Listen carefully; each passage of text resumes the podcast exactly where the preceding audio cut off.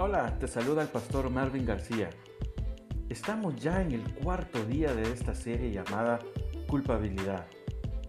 Y en esta hora vamos a adentrarnos a una declaración tan importante para todos nosotros. A ver si te es familiar. Todas las cosas son hechas nuevas. No sé si alguna vez has usado uno de esos pegamentos que no pegan tanto como debieran. Ya sabes, quieres arreglar tu zapato y para ello le pones uno de esos pegamentos super glue, super eficaces, que todo lo pegan. Y sin embargo, al día siguiente te vuelves a encontrar de nuevo con el pie al aire. Jesús no usa un pegamento barato para arreglar nuestra vida y borrar nuestros pecados. Imagínate qué situación si no estaríamos medio perdonados. Nuestras culpas serían borradas solo durante un tiempo, para luego volver a nosotros. Sería una catástrofe. No, cuando Jesús arregla algo, lo arregla bien.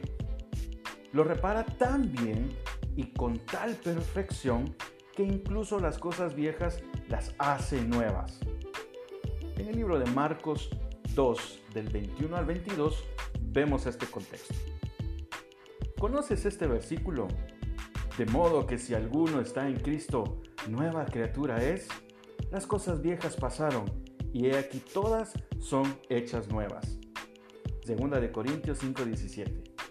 Sí, mi querido amigo, podemos tener la seguridad de que Dios ha hecho todas las cosas nuevas en nuestra vida puedes proclamar conmigo este versículo y declararlo sobre tu vida. De modo que yo, que estoy en Cristo, soy una nueva criatura. Las cosas viejas, lo que estaba roto, lo que estaba estropeado, pasaron. He aquí todas son hechas nuevas. ¡Wow! A que el amor de Dios por ti es increíble. Todas las cosas han sido hechas nuevas en tu vida por Él. Tu pasado, lo que eras antes de encontrar al Señor, ya no cuentan. Con Dios todo es bueno, nuevo y firme. Y puedes estar seguro de que Él nunca te fallará.